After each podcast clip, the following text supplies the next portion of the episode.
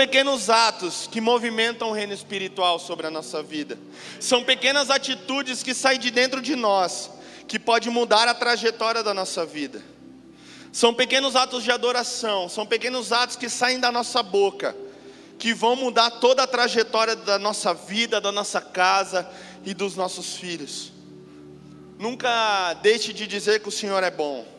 Nunca deixe de dizer que você não merece, mas o Senhor continua sendo bom, porque a bondade dele nos alcança todos os dias, queridos. Talvez a minha vida e a sua não esteja da maneira que a gente planejou. Talvez a nossa vida não esteja da maneira que a gente planejou no começo do ano, sempre que a gente faz o nosso projeto de vida. Mas o Senhor, Ele é bom em tudo.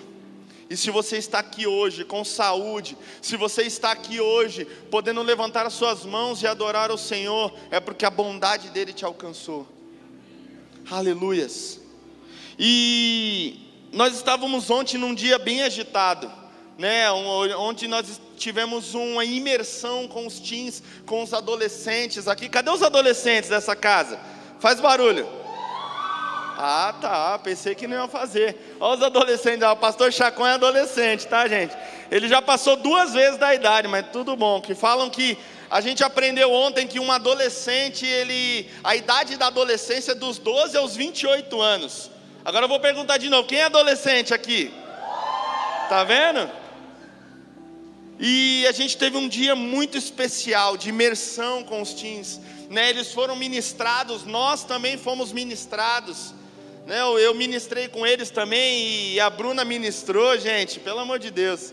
Fiquei no chinelo para ela aqui. É, eu tô, tenho que fazer a minha presa, né, também, pelo amor de Deus. É, e foi um dia muito gostoso. A gente teve depois do almoço um momento de comunhão, um almoço com os teens. Depois a gente teve um bate-papo, meninos separados das meninas. Foi muito especial. E eu já estava com algo preparado para ministrar hoje, mas esse dia que nós tivemos, essa imersão que nós tivemos com os teens, fez virar a chave de algumas coisas que eu queria falar hoje. E o Senhor queimou muito forte sobre gerações. Né, sobre gerações, encontro de gerações. Aqui nós vemos várias gerações reunidas no mesmo lugar. Existem avós, existem pais, existem filhos aqui reunidos no mesmo lugar, com o mesmo propósito e o mesmo objetivo. Mas o Senhor falou: realmente, será que todas as gerações estão andando na mesma velocidade?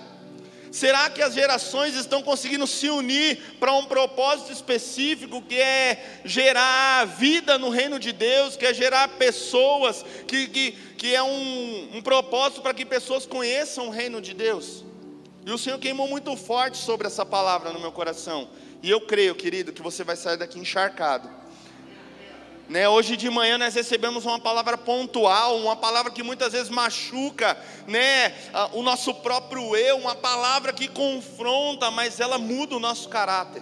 O pastor Vitor foi muito certeiro na palavra dele. Muitas vezes nós estamos distraídos com tantas outras coisas, quando na verdade nós temos que edificar os muros, nós temos que trabalhar onde muitos estão descansando, nós temos que juntar onde muitos estão esbanjando. E esse é o tempo dos trabalhadores, né? A terceira onda. Já ouviu essa música? Essa é a terceira onda. É a onda dos trabalhadores, é a onda daqueles que arregaçam as mangas para fazer acontecer o reino de Deus. E essa palavra foi muito marcante, fica até difícil para eu ministrar aqui, mas que o Senhor tenha misericórdia de nós. Eu quero que você abra a sua Bíblia no livro de Lucas, capítulo 1, amém? Lucas 1, 39. No comecinho do Evangelho, segundo escreveu Lucas,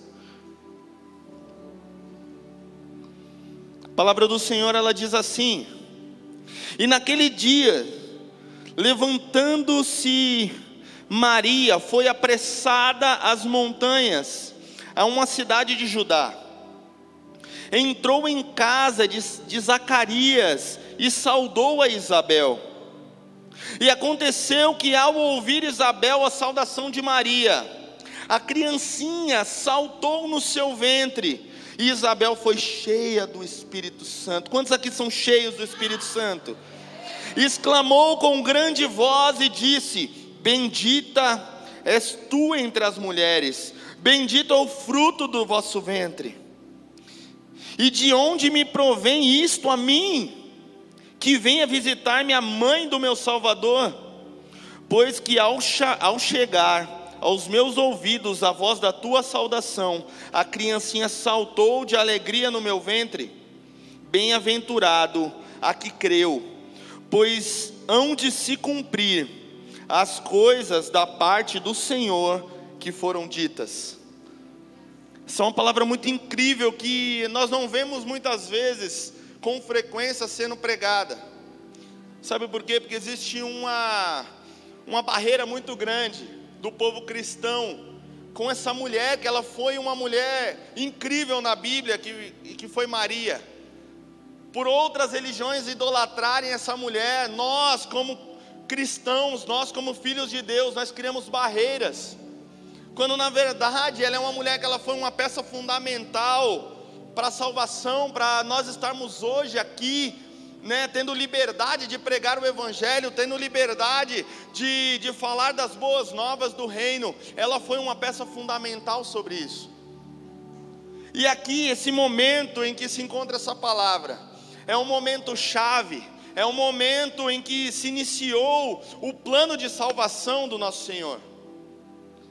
Entre o, o Velho Testamento e o Novo Testamento, houve um silêncio de Deus durante 400 anos. Durante 400 anos Deus não falou nada, Deus não se manifestou nem com fogo, nem com vento, nem com chuva, com nada. Deus não falou com os profetas. Mas Deus decidiu iniciar a sua conversa, o seu relacionamento com o homem, com um homem específico chamado Zacarias.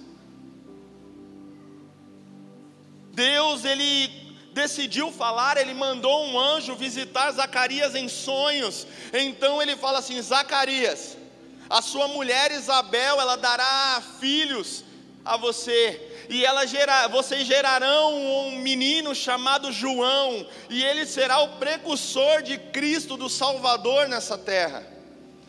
Vocês darão a luz a um menino que ele será responsável pelo anunciar a vinda de Cristo anunciar o tempo em que é chegada a vinda do Salvador da terra. Você já pensou a responsabilidade, queridos? De você ser aquele que ouviu num silêncio de 400 anos a voz do Senhor. Eu creio que as gerações não sabiam mais o que era ouvir, elas só tinham ouvido pessoas no passado, né, os grandes profetas do passado, Elias, é, Isaías, essas pessoas elas ouviram falar que Deus ele se manifestava com o povo. Essas pessoas elas ouviram falar que Deus ele se manifestava e tinha intimidade com o povo de Deus. Mas eles não sabiam isso na prática. Já pensou você vai dormir uma certa noite e de repente você nunca tinha ouvido a voz do Senhor e ele fala com você em sonhos? Foi isso que Zacarias ele ouviu. Só que muitas pessoas falam que Zacarias não teve fé, porque ele duvidou daquilo que aquele anjo tinha falado para ele, ele duvidou daquilo que o homem de Deus tinha falado para ele. Então aquele anjo fala assim: porque você não creu, você vai ficar sem voz, você vai ficar mudo durante um tempo, até que se cumpra aquilo que eu falei, até que nasça um menino. E aí eu fico me perguntando, né, se é digno de julgamento a falta de fé de Zacarias. Naquele tempo, Israel ele passava por um momento muito difícil. Era um momento de idolatria, era um momento de escarnecimento, era um momento em que Deus não se manifestou. Então tudo aquilo que era ruim como, começou a tomar o povo de Deus eles estavam sendo corruptos, eles estavam sendo é, escarnecedores, eles não estavam mais cumprindo a lei do Senhor, até os sacerdotes que eram responsáveis por trazer a palavra do Senhor, eles não estavam trazendo da maneira correta, eles mudaram a lei para que a lei favorecesse a vida deles, eles mudaram a lei para que a lei favorecesse os seus próprios interesses. Mas eu quero dizer uma coisa que Deus já está começando a falar com você. São nos momentos difíceis, são nos momentos em que tudo está bagunçado, São nos momentos em que tudo parece fora do lugar, é que o Senhor ele se manifesta para mim e para a sua vida. Eu não conheço muita gente que está aqui, né? Porque durante a pandemia todo mundo usou máscara. E quando todo mundo tirou a máscara, eu falei: peraí, eu estou em outra igreja, porque eu não conheço mais ninguém. Eu não conheço a sua vida. Eu não sei como é a sua rotina. Eu não sei com que frequência Deus ele fala com você. E eu não sei se você está passando por um momento de dificuldade ou está passando um momento bom, mas nos momentos difíceis, querido, é que Deus ele quer falar conosco, é nos momentos em que a gente não quer orar, é no momento que a gente não quer jejuar, é no momento que a gente não quer vir para a igreja, é o momento certo em que o Senhor ele quer falar conosco. Deus ele estava em silêncio, mas ele decidiu se manifestar a Zacarias. Ele escolheu aquele homem Talvez ele seja um homem falho, talvez ele fosse um homem que não era merecedor de ouvir a voz do Senhor, mas ele decidiu falar com ele, ele decidiu começar um plano específico de salvação para a humanidade sobre aquele homem. Talvez o Senhor ele quer falar com você, querido, para começar uma obra muito grande sobre a sua casa, sobre a sua família, sobre aquele que está perto de você. Talvez você está num caos, talvez você olha para um lado, olha para o outro e só vê destruição você só vê coisas ruins, mas o Senhor ele te escolheu para falar com você no dia de hoje, porque ele quer começar um plano maravilhoso sobre aquilo que está debaixo das suas mãos. Quem é que está sensível para ouvir a voz do Senhor? Quem aqui está, quer se colocar como Zacarias nessa geração, para ouvir a voz do Senhor? Quem aqui tem ansi, está ansioso para ouvir de Deus, para que Ele consiga mudar a trajetória da sua vida? É só abrir o seu coração, querido, é só se dar a liberdade de sonhar. Quantos de nós perdemos a capacidade de sonhar? Quantos de nós não tem mais planos, não tem mais projetos? Quantos de nós não fazem mais planos para o futuro, porque a vida é tão dura, a vida ela, ela bate tanto, ela castiga tanto a nossa vida, que a gente perdeu a capacidade de sonhar. Mas o Senhor fala para mim e para você hoje: nunca deixe de sonhar, porque é no sonho que o Senhor ele fala conosco. Nunca deixe de sonhar. Foi num sonho que Deus ele se revelou a José e ele mostrou o plano que ele seria pai, ele criaria o filho de Deus. Foi num sonho que Deus se manifestou a José no Egito e ele virou governador do Egito. Ele não creu, ele não deu ouvidos àquilo que falavam para ele, que ele iria ser escravo, que ele iria ser um prisioneiro, mas ele deu ouvidos aos sonhos que Deus tinha para a vida dele e ele virou governador do Egito. O Senhor tem governo para minha e para a sua vida no dia de hoje. O Senhor ele tem autoridade para minha e para a sua vida no dia de hoje.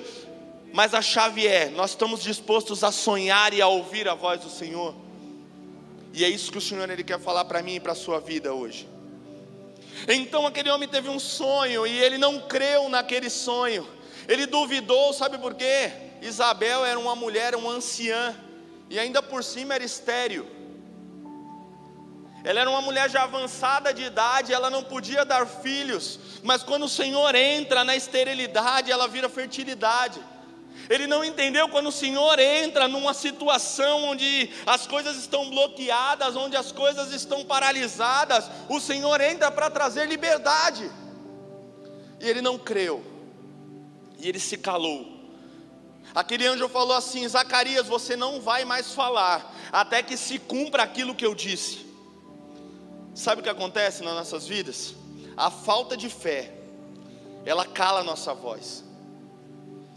Muitas vezes Deus ele faz promessas, Deus ele faz propósitos, Deus ele fala através de pessoas, através do altar, através daquela irmãzinha do coque num círculo de oração há muito tempo atrás, quando você nem pensava em ir, mas você foi convidado e aquela irmãzinha falou algo de Deus para você. Quem aqui já recebeu uma profecia da irmãzinha do coque? Levanta a mão. Gente, só eu? Pelo amor de Deus. Aqui é raiz assembleiana, todos nós viemos de uma raiz assembleiana, e tem sempre aquela irmãzinha que fala algo de Deus que muitas vezes a gente não dá crédito, mas é o próprio Deus falando conosco. E muitas vezes a gente não acredita as provações da nossa vida, a, a luta, a rotina do dia a dia. elas tiram a nossa fé, tiram a nossa capacidade de acreditar que as promessas do Senhor, elas não falham e elas vão se cumprir. E quando a gente tem falta de fé, quando a fé ela morre dentro do nosso coração, nós não temos mais voz. A nossa voz se cala, nós não conseguimos mais falar, nós não conseguimos mais nos manifestar, nós muitas vezes não conseguimos mais abrir a nossa boca para falar com o Senhor. Mas vai chegar um tempo que a nossa voz vai voltar, sabe por quê? Porque a promessa do Senhor ela vai se cumprir na minha e na sua vida. Se ele falou, não sou eu, meu querido, não é ninguém que vai barrar o agir de Deus sobre a nossa vida. E quando o Senhor se manifestar e ele cumprir aquilo que ele falou sobre a nossa vida, aí a nossa voz ela vai servir, sabe para quê? Para servir de testemunho, para contar as boas novas que o Senhor ele fez sobre a minha e sobre a sua vida. Talvez você chegou aqui com falta de fé, talvez você chegou aqui com a sua boca paralisada, sem conseguir orar, sem conseguir se manifestar ao Senhor, mas chegará um dia, queridos, que o Senhor ele vai se manifestar para mim e para você, e você vai chegar aqui na igreja regozijando de alegria, e vai chegar para o apóstolo, vai falar assim: apóstolo, eu preciso falar aquilo que o Senhor fez, eu preciso manifestar e dizer tudo que o Senhor fez sobre a minha vida e as pessoas vão ser edificadas, as pessoas vão ser encorajadas, elas vão ser cheias do Espírito Santo através do que vai sair da minha e da sua boca. Então aquele homem se calou e os versículos seguintes eles falam que Maria foi visitada por um anjo também.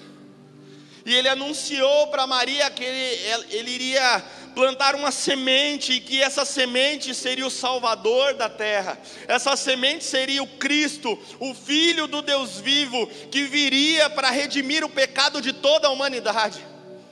Só que o anjo chega para Maria e fala assim: ó, sabe aquela sua prima bem distante, chamada Isabel, que talvez você nem tenha muito contato com ela ela está gerando um menino já há seis meses, e esse menino ele será o precursor do Filho de Deus. Eu vou trazer o Filho de Deus ao mundo, mas antes eu vou trazer aquele que vai anunciar, aquele que vai abrir a sua boca para falar: Eis o Cordeiro de Deus que tira o pecado do mundo. Então Maria, ela não perde tempo, assim que ela acorda, ela não fala para o seu marido, ela não fala para sua mãe, para o seu pai, ela não fala para ninguém o que, o que o anjo fez e visitou a vida dela, ela corre para as montanhas. E ela vai de encontro à casa daquela mulher. Aí você já pensou, queridos? Aquele parente que você não vê há 10 anos. Sabe? Aquele parente bem distante, que talvez a gente despreza, talvez a gente nem faz questão de lembrar. De repente você está lá cozinhando na sua casa com aquele barrigão daquele tamanho, e a sua porta, a campainha toca, alguém bate na porta, e você fala: ih, essa hora? Bem na hora do almoço, tá chegando gente aqui na minha casa. Aí quando você olha aqui na brecha da porta, ih, é Maria. É Maria. É a mãe do filho de Deus. Então aquela mulher, aquelas mulheres elas se encontram, então Maria saúda Isabel. E acontece algo incrível nisso, queridos. A partir do momento que o filho que estava no ventre de Isabel que ele seria João Batista, aquele que viria anunciar a voz que clama do deserto. Ele começa a se agitar na barriga da mãe, ele começa a se agitar no ventre da mãe. E Isabel, ele é cheia do Espírito Santo. Queridos, aí eu vejo uma coisa maravilhosa. Não importa quem a gente é, não importa o que a gente tem, não importa o status que a gente tem, aquilo que a gente gera fala mais alto do que a nossa vida. Aquela mulher talvez ela não era relevante, ela não era importante, talvez era uma mulher pecadora, mas aquilo que ela gerava era muito mais especial do que ela. Então, quando aquela criança ouve a voz de Maria, a mãe do filho de Deus, ela começa a se agitar, e o espírito que estava sobre aquela criança toma a vida de Isabel, e ela é cheia do Espírito Santo. Querido, aquilo que você carrega é maior que você. A palavra que você gera na sua boca, ela é muito maior que você, sabe por quê? Porque você, pela sua capacidade financeira, por aquilo que você tem, você é limitado de chegar a lugares. Talvez você não tenha capacidade de ir para a África, por exemplo, pela sua condição financeira, pelo seu tempo, pela correria do seu trabalho, mas a sua voz ela é capaz de chegar à África.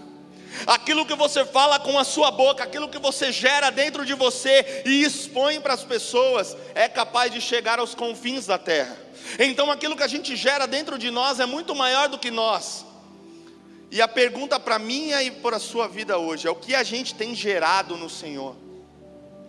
Será que a gente tem gerado um João Batista que vai anunciar o reino de Deus? Será que a gente tem gerado algo que vai edificar pessoas? Ou aquilo que gera de nós só traz destruição e tristeza?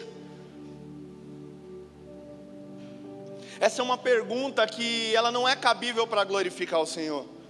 Essa é uma pergunta que ela não gera glórias a Deus, ela não gera glorificação das nossas vidas, mas sabe, queridos, é uma pergunta muito importante. O Senhor ele quer levantar uma geração que saiba o que está gerando. O Senhor ele quer levantar uma geração que gera algo que vai trazer um bem coletivo para a sociedade, para as pessoas que estão à volta de nós. Aquela mulher estava gerando aquele que anunciaria a vinda de Cristo. E eu vendo essas duas mulheres, eu vendo no mesmo lugar, na mesma geografia, Maria e Isabel são realidades totalmente diferentes, tanto social, quanto de idade, quanto de, de tantas outras coisas. Nós vemos Maria, uma menina jovem ainda. Ó, não vou falar do, do Chaves, tá, gente? Eu sempre costumo falar do Chaves. Você é jovem ainda, jovem ainda. não vou falar. Ela é jovem fértil. Uma menina virgem que não sabia, não era experimentada nem por homens e nem por trabalho, nem para Deus, ela não tinha experiência nenhuma, porque ainda era uma menina. Nos costumes judaicos, as mulheres casavam muito jovens, a partir dos 15 anos, a mulher ela já era dada em casamento e já tinha uma, já conseguia constituir família. Então era uma mulher muito jovem fértil, uma mulher que tinha um futuro muito grande pela frente, era virgem ela tinha passado por uma experiência sobrenatural com o Senhor. E do outro lado tinha Isabel. Isabel era anciã, uma mulher já avançada de idade. Era uma mulher que era estéril, ela não podia gerar filhos para o seu marido. Mas tinha alguma coisa em comum sobre essas mulheres. Elas foram visitadas por Jesus. E elas começaram a gerar o Senhor colocou sementes no, no ventre daquelas mulheres. Talvez aqui nós vemos várias gerações. E cada geração tem um pensamento, cada geração tem uma maneira de pensar, cada geração tem um conceito, cada geração tem um pré-conceito, cada geração tem uma forma de se relacionar com Deus. Nós vemos os mais velhos, mais tradicionais, nós vemos a igreja de 20 anos atrás, a igreja de 20 anos atrás era uma igreja mais formal, era uma igreja que prezava muito a santidade ao Senhor, prezava muito o decoro sobre o altar, sobre a igreja. E nós vemos hoje uma geração que usa tênis, usa camiseta, usa calça rasgada, mas elas levam o mesmo nome. Essas duas gerações levam, levam o nome de Cristo em todos os lugares por onde passam. Nós vemos duas gerações aqui nesse lugar, mas o interessante é que as duas estão gerando. Meu querido, você pode pensar, eu já queimei muita lenha eu não tenho nada mais para entregar ao Senhor, eu não tenho nada mais para oferecer, porque eu já fiz muito, eu conheci Jesus agora, mas eu vejo essa molecada correndo para todos os lugares, eu vejo essa molecada se movimentando, eu não consigo me encaixar nesse meio, eu vejo pessoas que são muito novas falando assim: eu não tenho experiência, por isso eu não tenho nada para entregar ao Senhor, querido. Não importa se você é novo, não importa se você é velho, não importa se você está está com a sua idade avançada ou se você é muito novo, você é capaz de gerar para o Senhor algo que vai gerar o reino do Senhor, que vai movimentar e vai trazer salvação e vida para milhares e milhares de pessoas. Não se limite à sua idade, não se limite à sua capacidade de fazer, não se limite à sua capacidade financeira. O Senhor trouxe aqui pessoas que vão gerar algo extraordinário no reino de Deus. O Senhor vai levantar pessoas que vão gerar algo que vai transformar a vida de famílias, vai transformar a vida da sua casa, em qualquer lugar que você pisar, a planta dos seus pés. Glorifica Ele, queridos.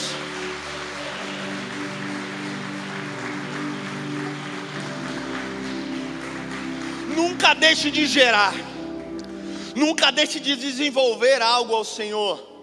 Elas estavam na mesma geografia, no mesmo ambiente, pessoas totalmente diferentes, mas as duas estavam gerando algo.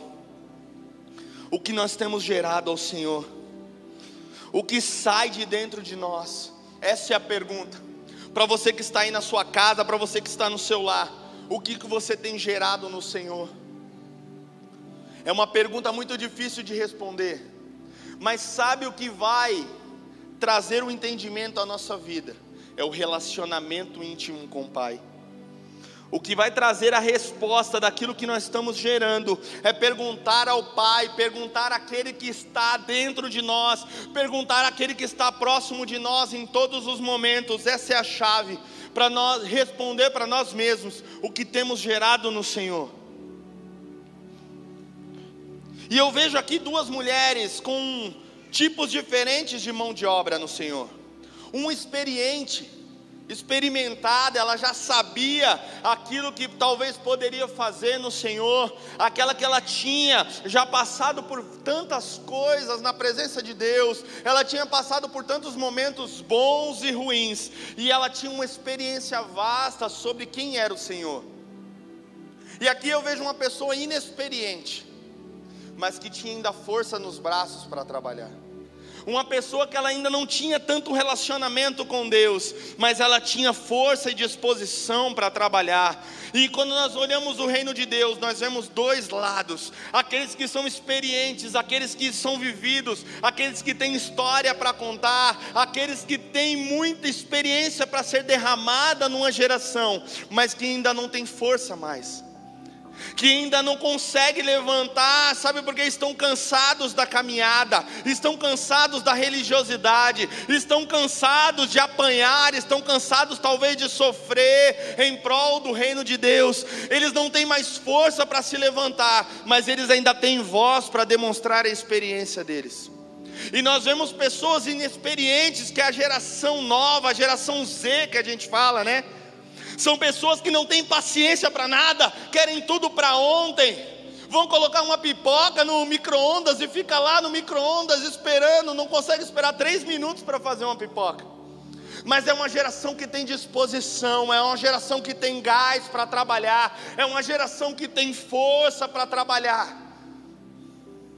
Talvez as duas gerações separadas, elas não conseguem fazer grandes coisas, mas quando elas conseguem caminhar juntas no mesmo propósito, aí não há inferno, queridos não há potestade, não há principado, não há doença, não há cadeia que segure quando as duas gerações elas andam juntas no mesmo propósito. Quando uma pega na mão da outra e começam a correr, a voar segundo aquilo que o Senhor estabeleceu. O Senhor está aqui com pessoas diferentes, com culturas diferentes, com idades diferentes. Talvez separados nós somos fracos, separados nós não conseguimos. Talvez separados nós não conseguimos batalhar, mas quando juntamos dentro de um ambiente, dentro de uma geografia, quando nos juntamos dentro de uma situação e nos unimos, não há ninguém, querido, que possa parar aquilo que nós carregamos no Senhor.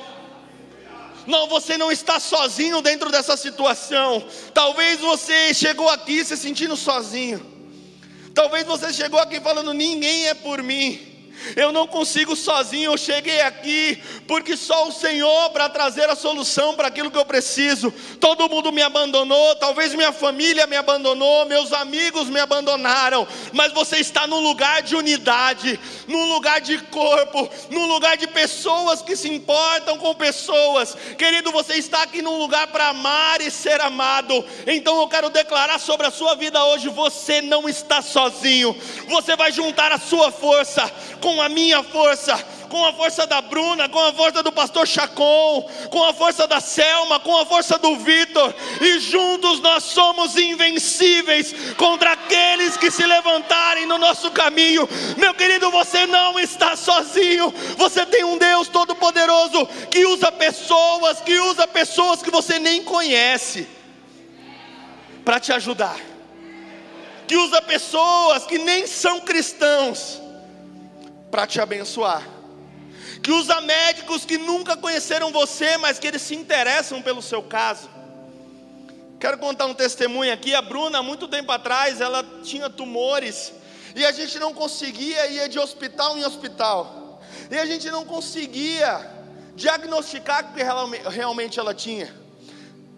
Um médico falava que era isso, outro médico que falava que era aquilo, e de repente, a gente caiu nas mãos de uma doutora num pronto atendimento. Quem aqui já foi encaminhado para uma consulta de um pronto atendimento? Eu nunca fui. Não existe isso no SUS. A gente passou no pronto socorro com ela. E aquela médica, ela se compadeceu daquilo que ela estava passando e daquilo que ela estava sofrendo. Ela falou assim: "Me dá os seus exames. Deixa comigo os seus exames porque eu vou pegar os seus exames e eu vou encaminhar, e eu mesmo vou marcar suas consultas, eu mesmo vou marcar ressonância magnética, eu mesmo vou marcar tomografia, queridos. Para quem sabe e conhece o SUS, isso é totalmente impossível. A gente passar num pronto-socorro e ser encaminhado para consulta, ser encaminhado para marcar cirurgias e tudo. Dentro de dois meses ela já estava operada.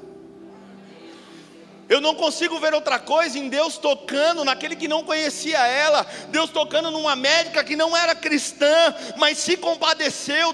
Deus colocou um espírito de quebrantamento sobre aquela mulher e ela se moveu para ajudar em favor da serva dele.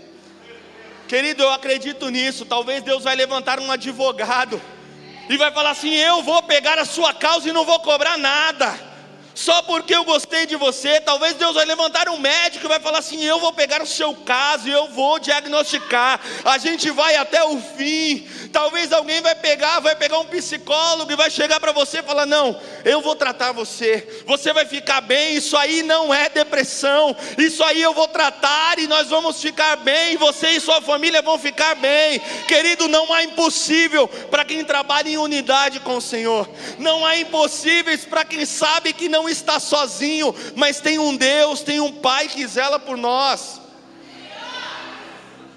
Talvez aqui é a primeira vez que você chegou sobre esse lugar, mas eu quero declarar sobre a sua vida Existem pessoas aqui que amam a sua vida. Existem pessoas que aqui que vão talvez lutar por você, vão batalhar junto com você em oração, em, em palavras de amor para a sua vida. Querido, você não está sozinho. Eu quero declarar para você que está na sua casa, você não está sozinho. Talvez você não está aqui fisicamente, mas em espírito nós estamos unidos, nós estamos ligados. Eu vou juntar a minha força com a sua, com a da sua família, e tudo vai ficar bem em nome de Jesus. Glória a Deus. E quando nós juntamos essas duas gerações, muitas vezes há choque, há preconceito. Sabe qual é o problema da, da nossa vida como cristãos hoje em dia? Nós não sabemos respeitar o tempo do outro. Talvez a mulher experiente como Isabel, poderia chegar e falar assim: você é tão inexperiente, você não sabe nada da vida e você está gerando o filho de Deus. Por que não ser? Por que não eu? Que sou uma mulher vivida, que sou uma mulher que sei das coisas, que sou uma mulher que tem um relacionamento com Deus. Por que Deus não me escolheu ao invés de escolher essa menina?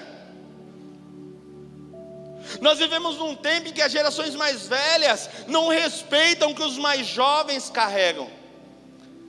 E ao contrário, as gerações mais novas também desprezam o que aqueles que são experientes também carregam. Talvez Maria nem podia chegar a ir na casa daquela mulher. Ela falou: Não, peraí, eu estou carregando o filho de Deus. Quem eu quero mais? Aquela, se Deus é por mim, quem será contra mim, né? Eu estou carregando o filho de Deus, então não preciso de ninguém, não preciso de nada. Porque a geração mais jovem é assim, né? Eu sei, eu faço, eu aconteço. Não, porque eu não preciso de faculdade, porque tem vídeo no YouTube que me ensina a fazer isso. Não, eu não preciso trabalhar duro, sabe por quê? Porque estão falando lá na internet que eu consigo ganhar um milhão em, em um mês. Uma geração que acha que não precisa de ninguém.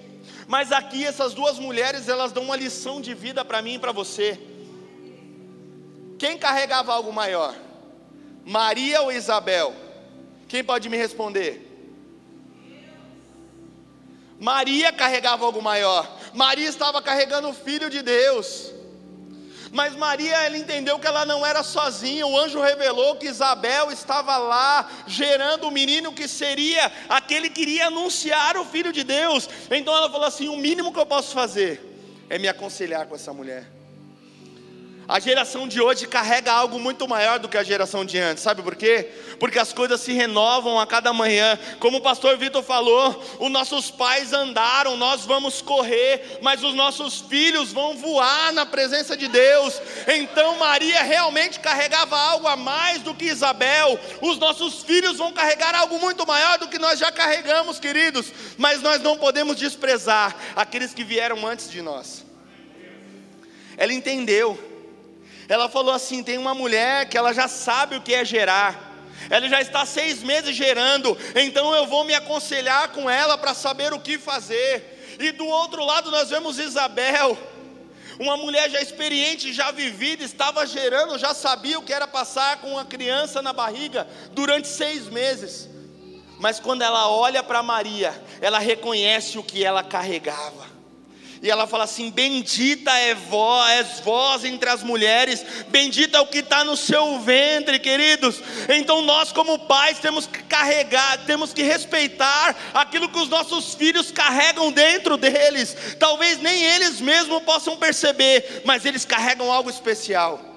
E ontem eu pude ver sobre esses jovens, sobre esses adolescentes ministrando sobre a vida deles. Há algo diferente, algo especial sobre a vida deles que vai mudar uma geração. Eles são a geração da vinda de Cristo, então eles têm que carregar algo especial mesmo. Mas se nós, pais, não impulsionarmos eles, não respeitarmos o que eles carregam, não entendermos o jeito que eles carregam, nós nunca vamos ter uma igreja firme para a vinda de Cristo. Quem aqui tem filho adolescente? Levante sua mão. Levanta aí, gente. Quem tem filho adolescente? Eles vão ser a geração que vão carregar, que vão andar como noiva de Cristo. Eles vão ser a geração que vão entrar nas bodas do Cordeiro. Então não despreze aquilo que eles carregam, querido. Talvez eles sejam sonolentos, sim, e daí? Talvez eles sejam preguiçosos, sim, e daí? Talvez eles se vestem de uma maneira que você não entende, sim, meu querido, e daí? Mas eles carregam a presença dentro deles, eles carregam algo especial, eles estão levando algo para as bodas do Cordeiro. Você conseguiu entender isso, meus amados? Talvez você veja assim, nossa, nós estamos na geração da graça. O povo só fala de graça, de graça, de graça, de graça, e cadê o pagamento? Sabe por quê? A gente não consegue respeitar a graça que os outros carregam. A gente que só vê justiça, a gente que só vê punição, talvez porque na nossa infância nós aprendemos que o Senhor é um Deus carrasco, que o Senhor é um Deus só de justiça, o Senhor é um Deus que se a gente pisar um pouco para fora, a gente já vai cair num calabouço do inferno. A gente não consegue respeitar a graça que esses jovens carregam, a gente não consegue respeitar o jeito que eles se movem no reino espiritual.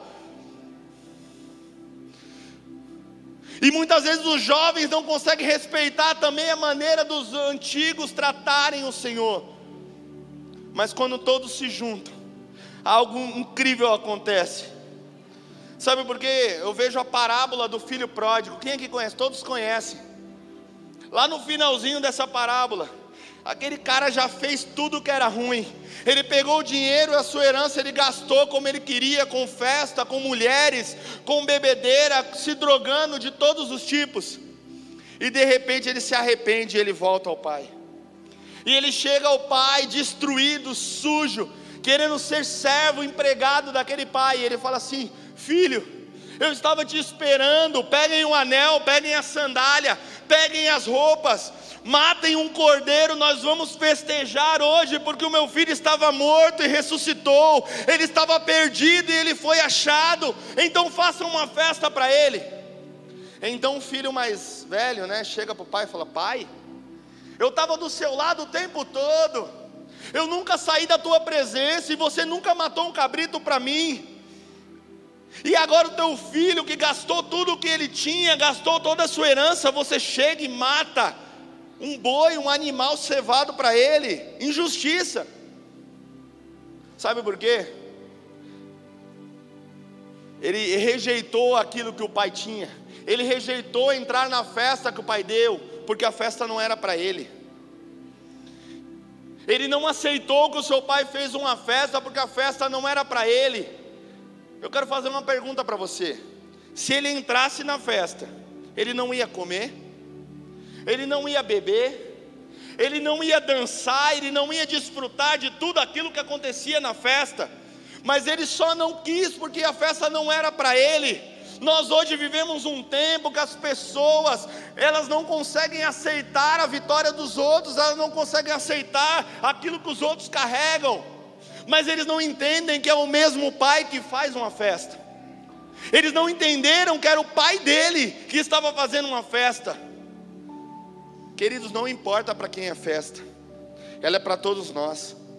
Não importa quem Deus está abençoando, queridos, é o nosso Pai que está derramando bênção. Não importa se é o seu vizinho que tem a grama mais verde, é o seu Pai que está derramando a, mais, a, grama mais verde. Uma hora a sua, a sua oportunidade vai chegar, então não se entristeça com a vitória dos outros.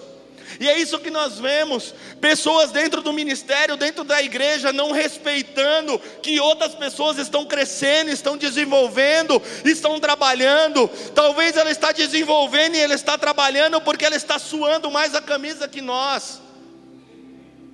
Talvez ela está desenvolvendo porque ela tem mais renúncia, ela tem mais tempo com Deus, ela tem mais intimidade.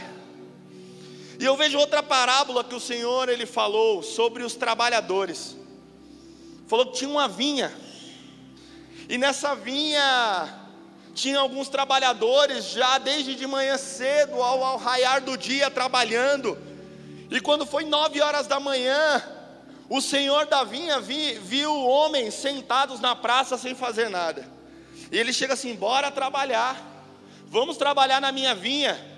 E de repente, durante o dia, aquele homem anda na praça de novo, meio-dia, e ele vê outros homens assentados na, na, na praça. E ele fala assim: Vocês não estão fazendo nada? Vamos trabalhar. E cinco horas da tarde, já quase anoitecendo, ele olha homens parados sem fazer nada, e ele fala assim: Vamos trabalhar junto. E quando chega no final da noite, na hora de entregar o dia de trabalho, todos recebem a mesma coisa. E aqueles que trabalharam o dia inteiro questionaram, falaram assim: peraí, nós trabalhamos muito, nós trabalhamos o dia inteiro e recebemos o mesmo salário daquele que entrou 5 horas da tarde. Queridos, esse é o reino de Deus.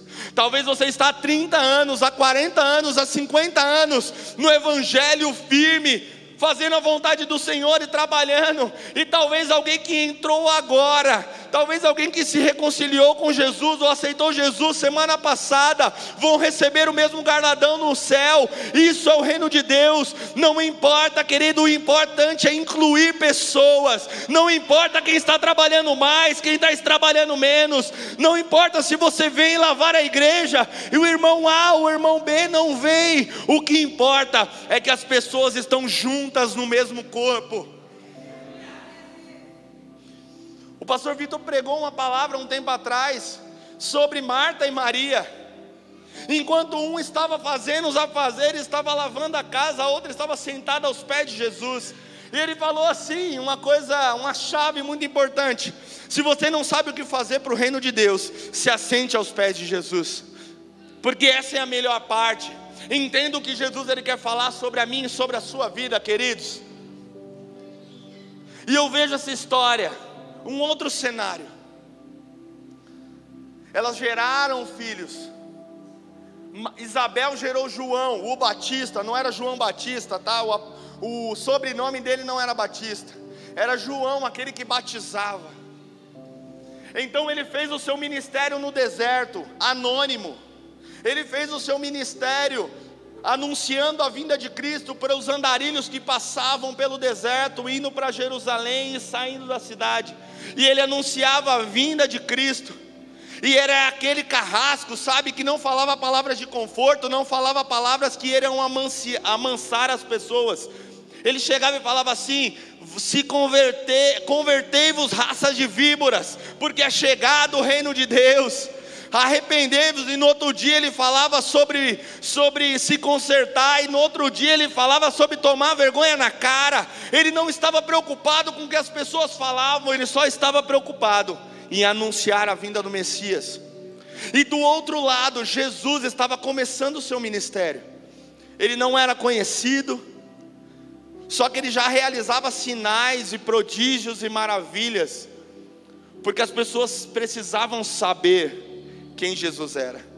As pessoas, as pessoas, precisavam conhecer a Jesus.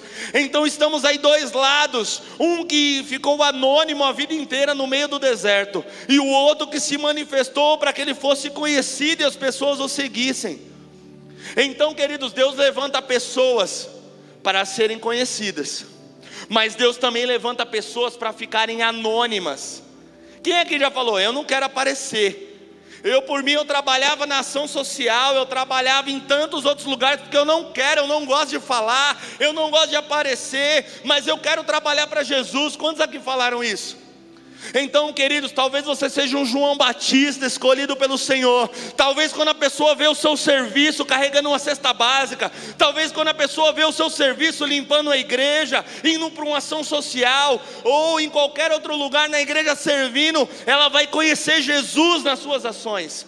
Talvez você seja Jesus, você precisa falar, você precisa se manifestar, e não tem problema sobre isso. Se Deus te deu um dom, se Deus te deu um talento, querido, é para você usar na presença do Senhor. Não se sinta menosprezado por quem você é, não se sinta menosprezado por aquilo que você faz. Sabe por quê? Deus ele é tão especial que ele vai usar o seu talento para servir e para levar o nome de Jesus para as pessoas. Glória a Deus, aplaude a Ele.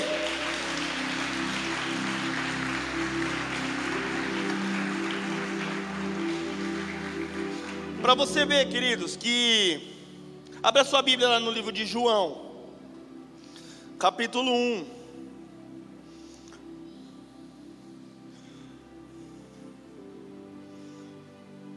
João 1, 29. Você vai entender isso para você ver que aquelas mulheres foi um encontro de Deus sobre aquelas mulheres, elas nunca mais se encontraram, elas nunca, nunca mais se relacionaram depois daquele encontro. E você vai entender isso na Bíblia. Abra em João 1, 29.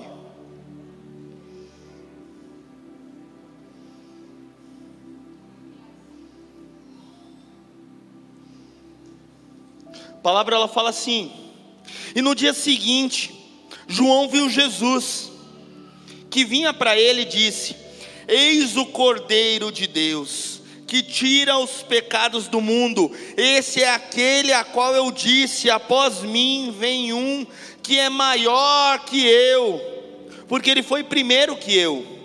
E eu não conhecia, olha o que a palavra diz: eu não o conhecia, mas para que ele fosse manifesto em Israel eu vim por isso, batizando com água.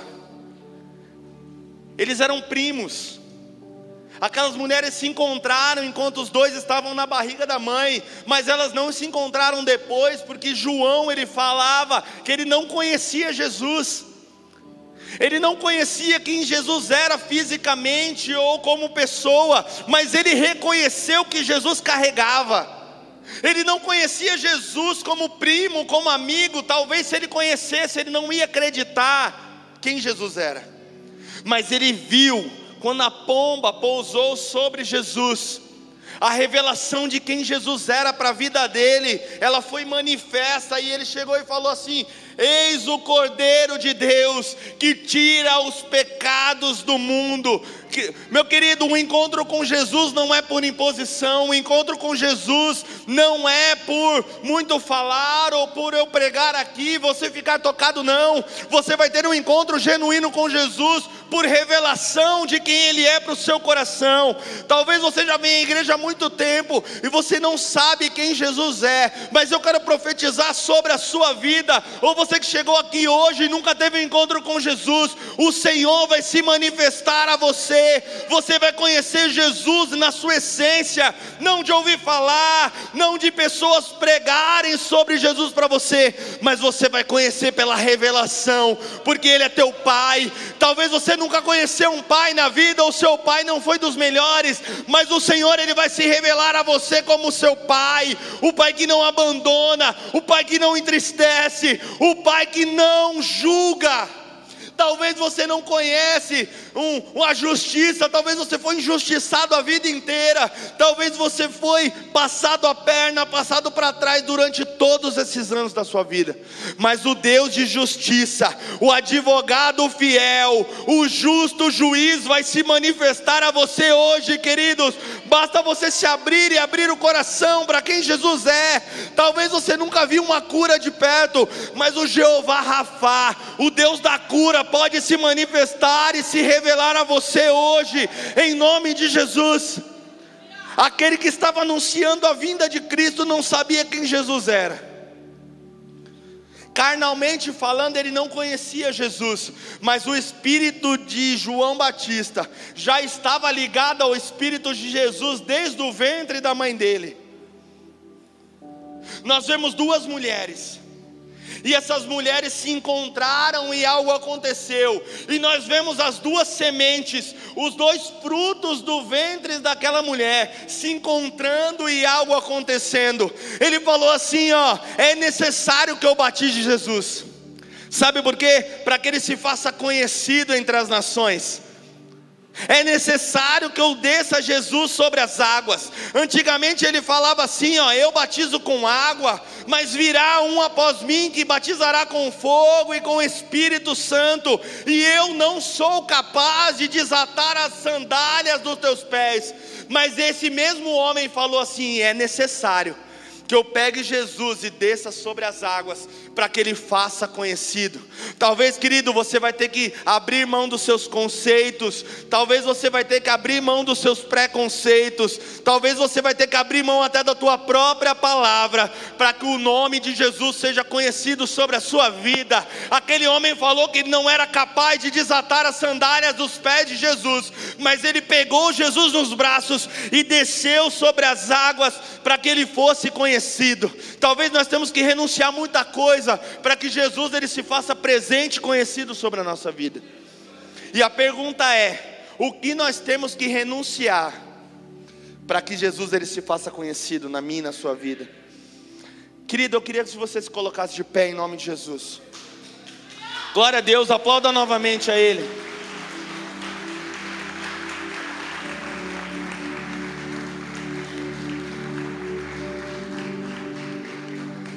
Nós contamos aqui duas histórias, dois enredos diferentes, em cenários diferentes, em lugares diferentes. Um aconteceu na montanha e o outro aconteceu no deserto. Maria se encontrou com Isabel em cima de uma montanha, numa casinha muito simples. E o encontro de Jesus e João Batista foi num deserto, num lugar mais baixo da terra. E nessas duas situações houve um encontro de gerações. Nessas duas situações houve um encontro de personalidades totalmente diferentes. Mas nas duas situações, nos dois lugares diferentes, uma coisa só era importante: a vinda de Jesus e do Messias sobre essa terra. Eu vejo aqui pessoas de tantos lugares, com tantas personalidades, com tantas idades. Mas o que eu quero te dizer hoje, querido, você já passou por tanta coisa na sua vida, como eu também já passei. Cada um aqui tem um testemunho. Mas eu quero te dizer a chave porque você está aqui, a chave porque você passou, porque você passou, a chave por, pelo que você sofreu, talvez durante a sua vida inteira. Eu quero te dizer uma coisa: é para que o nome de Jesus seja conhecido através da sua vida. Talvez fale assim, mas não é justo eu sofrer, não é justo eu ser abusado, não é justo eu passar por provação. Talvez muitas vezes eu passei fome na minha casa, não é justo uma doença assolar a minha família e a minha vida só para o nome de uma pessoa ser conhecida. Mas, meu querido, eu quero te falar que esse nome, essa pessoa não é qualquer pessoa, é uma pessoa que pode sarar tudo aquilo que não só você está passando, mas que talvez a sua família inteira esteja passando. É um Deus que veio sobre essa terra, se fez o pior dos homens, para morrer numa morte, uma morte terrível e uma morte de cruz pela minha e pela sua vida. Só que existem algumas coisas que ainda se colocam como barreira no meio e no seu coração, para que o nome de Jesus seja manifesto. E são coisas que todas essas pessoas que passaram por Jesus tiveram que sacrificar. Talvez Maria teve que sacrificar o nome dela, a índole dela, o caráter dela, para que Jesus se manifestasse na vida dela. E para que o nome de Jesus fosse conhecido através dela. Isabel teve que sacrificar as suas crenças e aquilo que ela acreditava a vida inteira ela teve que sacrificar muitas vezes uma vida inteira de esterilidade, para que Jesus fosse manifesto através da vida dela. João Batista, ele teve que sacrificar uma vida comum, de uma pessoa comum, de um jovem, de brincadeiras, de um trabalho comum, para viver no meio de um deserto, proclamando o nome do Senhor. E todas essas pessoas sacrificaram para que Jesus se fizesse conhecido.